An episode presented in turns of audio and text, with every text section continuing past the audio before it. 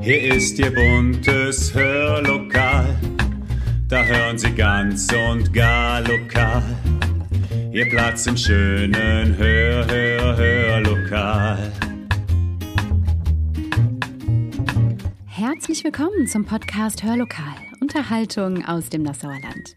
Die Zeit rast, liebe Zuhörerinnen und Zuhörer. Der Advent und Weihnachten stehen vor der Tür und damit auch viele schöne Traditionen, die wir bald wieder aufleben lassen können.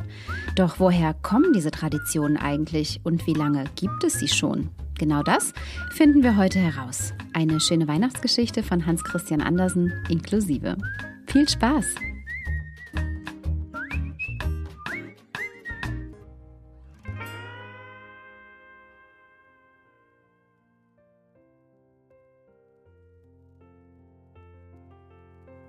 Ja, Sie kennen es und Sie hören es vermutlich gerade im Hintergrund. Der Advent, der ist bald da und damit kommen uns auch all die schönen Traditionen wieder in den Sinn, die es hoffentlich gemeinsam zu erleben gilt. Der Adventskranz, der Weihnachtsbaum, besondere Geschenke und Leckereien, die Krippe und vieles mehr. Jahrhunderte alt. Oder etwa doch nicht?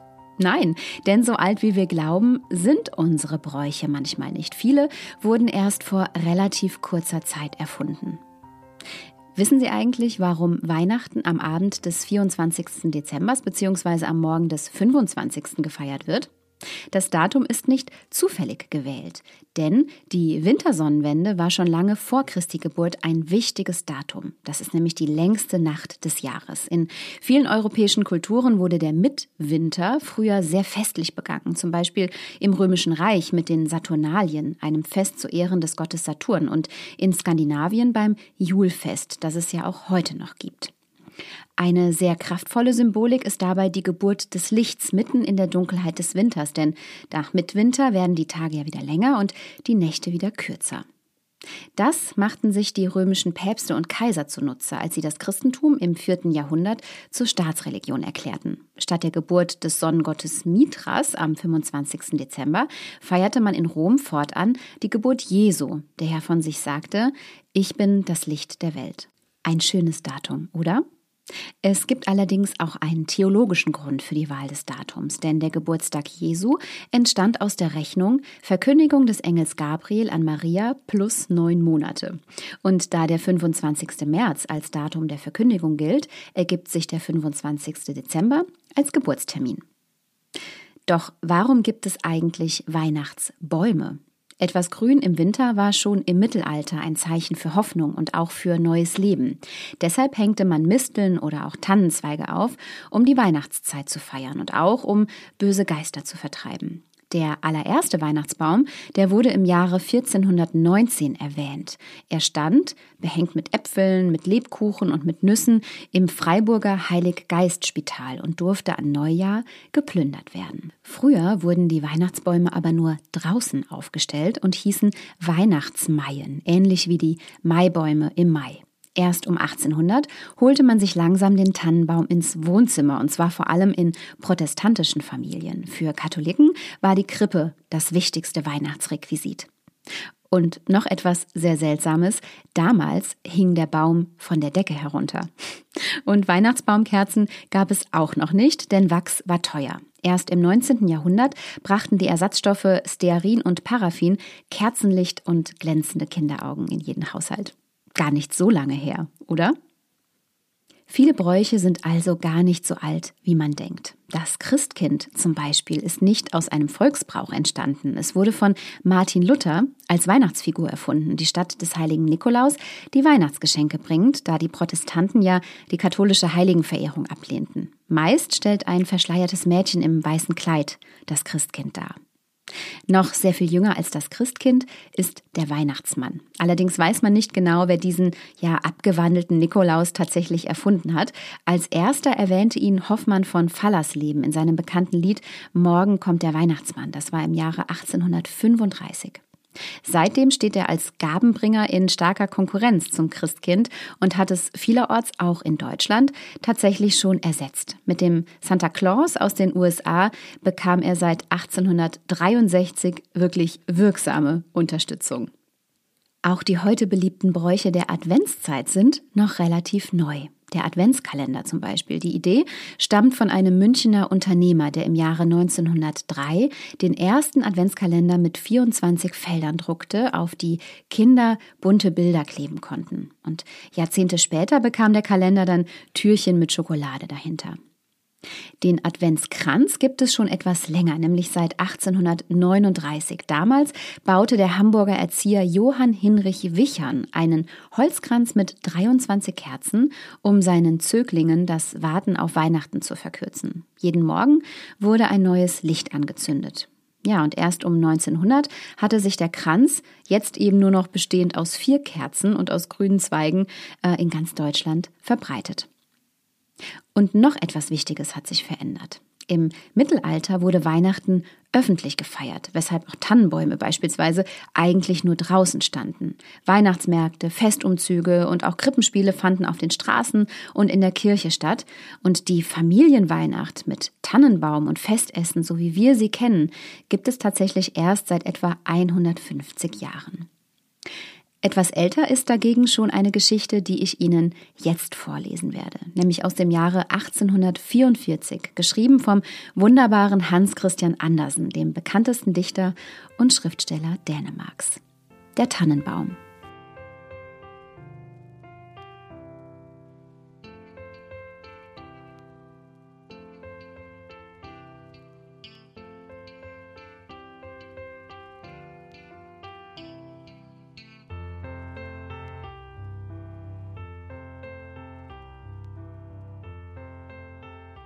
Draußen im Walde stand ein niedlicher kleiner Tannenbaum. Er hatte einen guten Platz. Sonne konnte er bekommen, Luft war genug da, und ringsherum wuchsen viel größere Kameraden, sowohl Tannen als auch Fichten. Aber dem kleinen Tannebaum schien nichts so wichtig wie das Wachsen. Er achtete nicht der warmen Sonne und der frischen Luft, er kümmerte sich nicht um die Bauernkinder, die da gingen und plauderten, wenn sie herausgekommen waren, um Erdbeeren und Himbeeren zu sammeln. Oft kamen sie mit einem ganzen Topf voll oder hatten Erdbeeren auf einen Strohhalm gezogen. Dann setzten sie sich neben den kleinen Tannenbaum und sagten, wie niedlich klein ist der. Das mochte der Baum gar nicht hören. Im folgenden Jahr war er ein langes Glied größer und das Jahr darauf war er noch um eins länger, denn bei den Tannenbäumen kann man immer an den vielen Gliedern, die sie haben, sehen, wie viele Jahre sie gewachsen sind. Oh, wäre ich doch so ein großer Baum wie die anderen, seufzte das kleine Bäumchen. Dann könnte ich meine Zweige so weit umher ausbreiten und mit der Krone in die Welt hinausblicken. Die Vögel würden dann Nester zwischen meinen Zweigen bauen, und wenn der Wind weht, könnte ich so vornehm nicken, gerade wie die anderen dort. Er hatte gar keine Freude am Sonnenschein, an den Vögeln und den roten Wolken, die morgens und abends über ihn hinsegelten. War es nun Winter und der Schnee lag ringsumher funkelnd weiß, so kam häufig ein Hase angesprungen und setzte gerade über den kleinen Baum weg. Oh, das war ärgerlich. Aber zwei Winter vergingen und im dritten war das Bäumchen so groß, dass der Hase um es herumlaufen musste. Oh, wachsen, wachsen, groß und alt werden, das ist doch das einzig Schöne in dieser Welt, dachte der Baum. Im Herbst kamen immer Holzhauer und fällten einige der größten Bäume. Das geschah jedes Jahr und dem jungen Tannenbaum, der nun ganz gut gewachsen war, schauderte dabei, denn die großen, prächtigen Bäume fielen mit Knacken und Krachen zur Erde. Die Zweige wurden abgehauen, die Bäume sahen ganz nackt aus, lang und schmal, sie waren fast nicht zu erkennen. Aber dann wurden sie auf Wagen gelegt und Pferde zogen sie davon aus dem Wald hinaus. Wohin sollten sie? Was stand ihnen bevor? Im Frühjahr, als die Schwalben und Störche kamen, fragte sie der Baum, Wisst ihr nicht, wohin sie geführt wurden? Seid ihr ihnen begegnet? Die Schwalben wussten nichts, aber der Storch sah nachdenkend aus, nickte mit dem Kopf und sagte Ja, ich glaube wohl, mir begegneten viele neue Schiffe, als ich aus Ägypten flog. Auf den Schiffen waren prächtige Mastbäume. Ich darf annehmen, dass sie es waren. Sie hatten Tannengeruch. Ich kann vielmals von ihnen grüßen, sie sind schön und stolz. Oh, wäre ich doch auch groß genug, um über das Meer hinfahren zu können. Was ist das eigentlich, dieses Meer, und wie sieht es aus? Ja, das ist viel zu weitläufig zu erklären, sagte der Storch, und damit ging er. Freue dich deiner Jugend, sagten die Sonnenstrahlen, freue dich deines Wachstums, des jungen Lebens, das in dir ist. Und der Wind küsste den Baum und der Tau weinte Tränen über ihn. Aber das verstand der Tannenbaum nicht. Wenn es gegen die Weihnachtszeit war, wurden ganz junge Bäume gefällt. Bäume, die oft nicht einmal so groß oder gleichen Alters mit diesem Tannenbäumchen waren, der weder Rast noch Ruhe hatte, sondern immer davon wollte. Diese jungen Bäume, und es waren gerade die allerschönsten, behielten immer alle ihre Zweige. Sie wurden auf Wagen gelegt und Pferde zogen sie zum Wald hinaus. Wohin sollen dies? fragte der Tannenbaum. Sie sind nicht größer als ich, einer ist sogar viel kleiner, weswegen behalten sie all ihre Zweige? Wohin fahren sie? Das wissen wir, das wissen wir, zwitscherten die Meisen. Unten in der Stadt haben wir in die Fenster gesehen, wir wissen, wo sie fahren. Oh, sie gelangen zur größten Pracht und Herrlichkeit, die man sich denken kann. Wir haben in die Fenster gesehen und erblickt, dass sie mitten in der warmen Stube aufgepflanzt und mit den schönsten Sachen, vergoldeten Äpfeln, Honigkuchen, Spielzeug und vielen hundert Lichtern geschmückt werden. Und dann fragte der Tannenbaum und bebte in allen Zweigen. Und dann? Was geschieht dann? Ja, mehr haben wir nicht gesehen, aber das war unvergleichlich schön. Ob ich wohl bestimmt bin, diesen strahlenden Weg zu betreten, jubelte der Tannenbaum. Das ist noch besser, als über das Meer zu ziehen. Wie leide ich an Sehnsucht. Wäre es doch Weihnachten. Nun bin ich hoch und entfaltet wie die anderen, die im vorigen Jahr davongeführt wurden. Oh, wäre ich erst auf dem Wagen, wäre ich doch in der warmen Stube mit all der Pracht und Herrlichkeit. Und dann, ja, dann kommt noch etwas Besseres, noch Schöneres. Warum würden sie mich sonst schmücken? Es muss noch etwas Größeres, Herrlicheres kommen. Aber was? Oh, ich leide, ich sehne mich.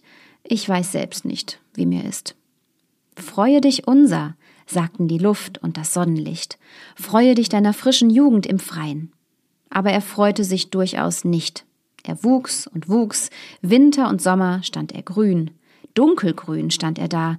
Die Leute, die ihn sahen, sagten, das ist ein schöner Baum und zur Weihnachtszeit wurde er von allen zuerst gefällt.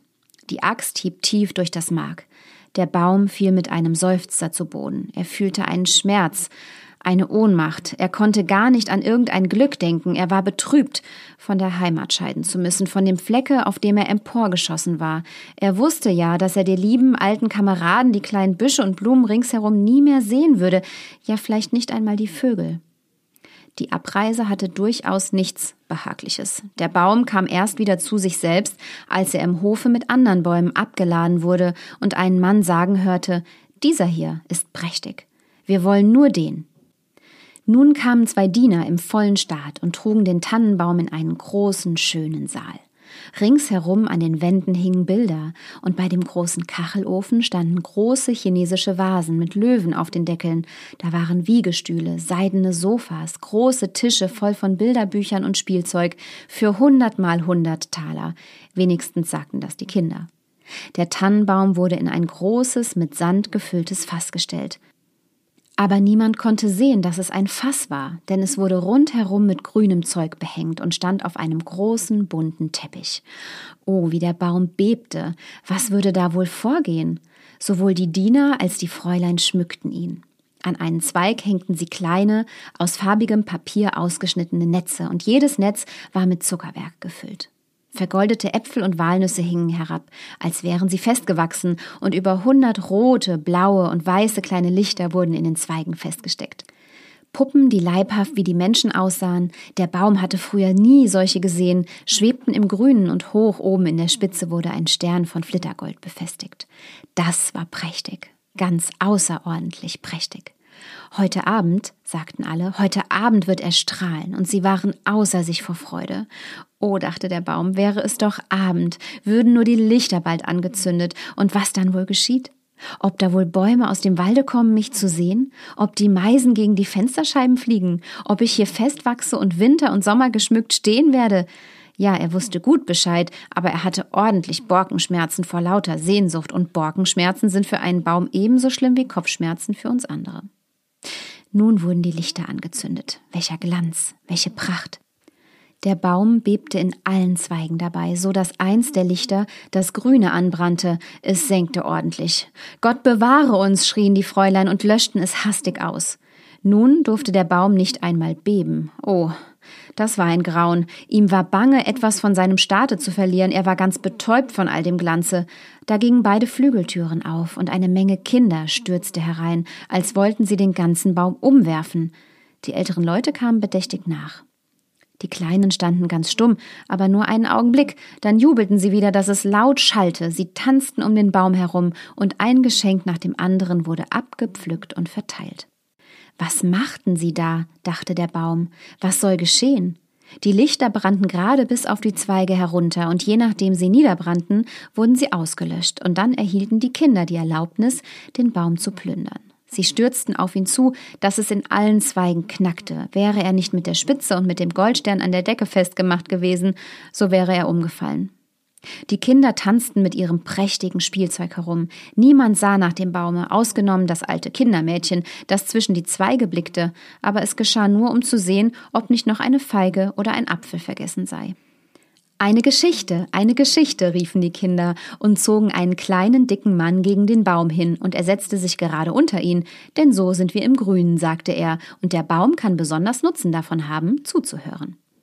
Aber ich erzähle nur eine Geschichte. Wollt ihr die von Ivede Avede oder die von Klumpe Dumpe hören, der die Treppen hinunterfiel und doch erhört wurde und die Prinzessin bekam? Ivede Avede, schrien einige, Klumpe Dumpe, schrien andere. Das war ein Rufen. Nur der Tannenbaum schwieg ganz still und dachte, komme ich gar nicht mit, werde ich nichts dabei zu tun haben. Er hatte ja geleistet, was er sollte. Der Mann erzählte von Klumpe Dumpe, der die Treppen hinunterfiel und doch erhört wurde und die Prinzessin bekam. Und die Kinder klatschten in die Hände und riefen, erzähle, erzähle. Sie wollten auch die Geschichte von Ivede Avede hören, aber sie bekamen nur die von Klumpe Dumpe. Der Tannenbaum stand ganz stumm und gedankenvoll. Nie hatten die Vögel im Wald dergleichen erzählt. Klumpe Dumpe fiel die Treppe hinunter und bekam doch die Prinzessin. Ja, ja, so geht es in der Welt zu, dachte der Tannenbaum und glaubte, dass es wahr sei, weil so ein netter Mann es erzählt hatte. Ja, ja, vielleicht falle ich auch die Treppe hinunter und bekomme eine Prinzessin. Und er freute sich, den nächsten Tag wieder mit Lichtern und Spielzeug, Gold und Früchten und dem Stern von Flittergold aufgeputzt zu werden. Morgen werde ich nicht zittern, dachte er. Ich will mich recht aller meiner Herrlichkeit erfreuen. Morgen werde ich wieder die Geschichte von Klumpedumpe und vielleicht auch die von Ivede Avede hören, und der Baum stand die ganze Nacht still und gedankenvoll. Am Morgen kamen die Diener und das Mädchen herein. Nun beginnt der Start aufs Neue, dachte der Baum, aber sie schleppten ihn zum Zimmer hinaus, die Treppe hinunter, auf den Boden und stellten ihn in einen dunklen Winkel, wohin kein Tageslicht schien. Was soll das bedeuten? dachte der Baum. Was soll ich hier wohl machen? Was mag ich hier wohl hören sollen? Er lehnte sich gegen die Mauer und dachte und dachte, und er hatte Zeit genug, denn es vergingen Tage und Nächte, niemand kam herauf, und als endlich jemand kam, so geschah es, um einige große Kisten in den Winkel zu stellen. Der Baum stand ganz versteckt, man musste glauben, dass er ganz vergessen war. Nun ist es Winter draußen, dachte der Baum.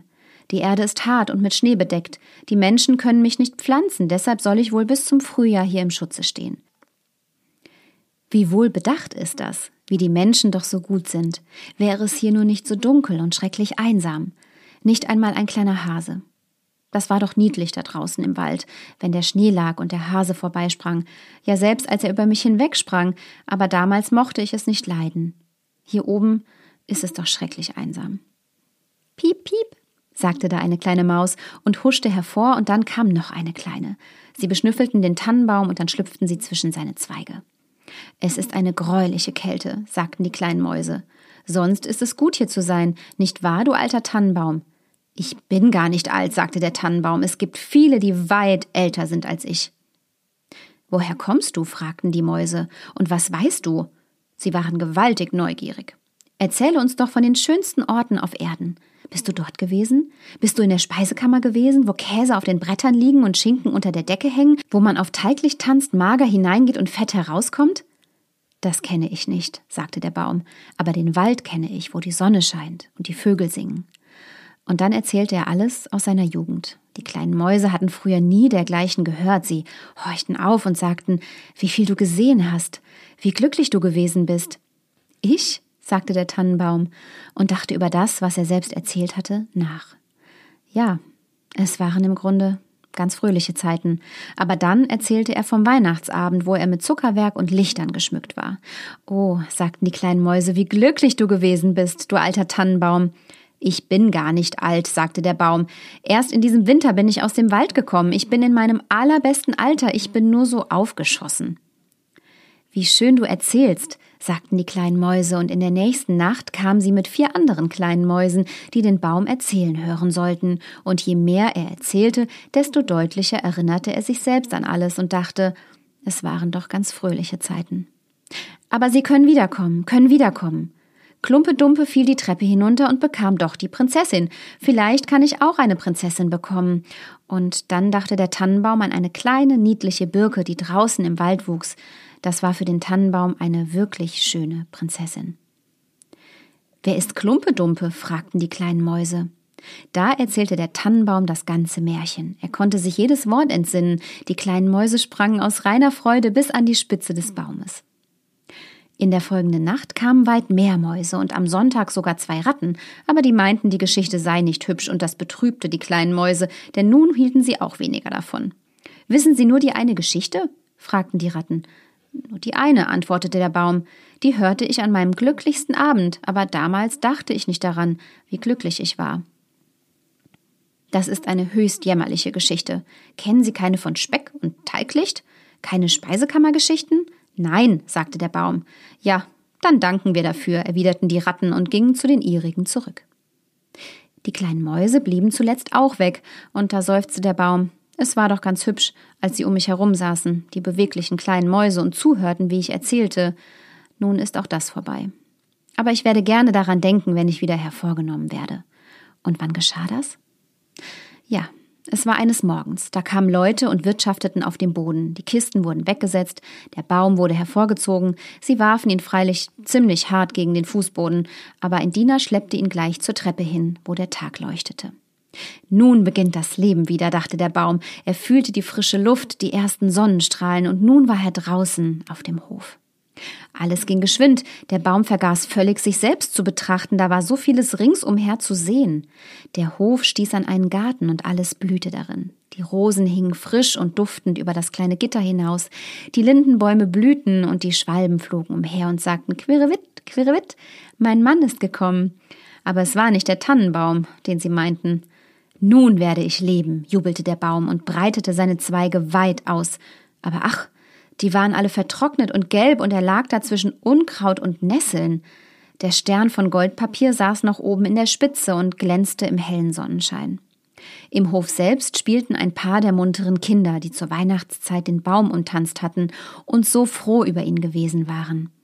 Eins der kleinsten lief hin und riss den Goldstern ab.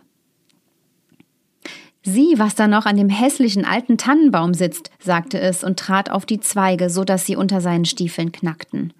Der Baum sah auf all die Blumenpracht und Frische im Garten. Er betrachtete sich selbst und wünschte, dass er in seinem dunklen Winkel auf dem Boden geblieben wäre. Er gedachte seiner frischen Jugend im Wald, des lustigen Weihnachtsabends und der kleinen Mäuse, die so munter die Geschichte von Klumpedumpe angehört hatten. Vorbei, vorbei, sagte der arme Baum. Hätte ich mich doch gefreut, als ich es noch konnte. Vorbei, vorbei.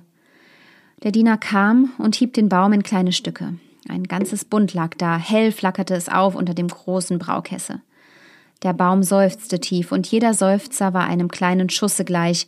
Deshalb liefen die Kinder, die da spielten, herbei und setzten sich vor das Feuer, blickten hinein und riefen Piff, Paff, aber bei jedem Knalle, der ein tiefer Seufzer war, dachte der Baum an einen Sommerabend im Wald oder an eine Winternacht da draußen, wenn die Sterne funkelten. Er dachte an den Weihnachtsabend und an Klumpedumpe, das einzige Märchen, das er gehört hatte und zu erzählen wusste. Und dann war der Baum verbrannt. Die Knaben spielten im Garten, und der Kleinste hatte den Goldstern auf der Brust, den der Baum an seinem glücklichsten Abend getragen hatte.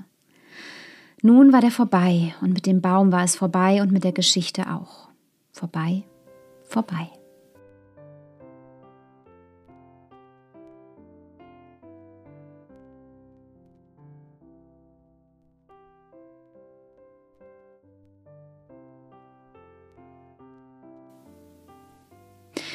Und damit, liebe Zuhörerinnen und Zuhörer, wünsche ich Ihnen einen wunderbaren Restmittwoch. Hoffe, Sie haben das eine oder andere gelernt über unsere heutigen Weihnachtsbräuche und freuen sich auf das, was kommt und das, was ist. Das wünsche ich Ihnen. Bleiben Sie gesund und machen Sie es gut.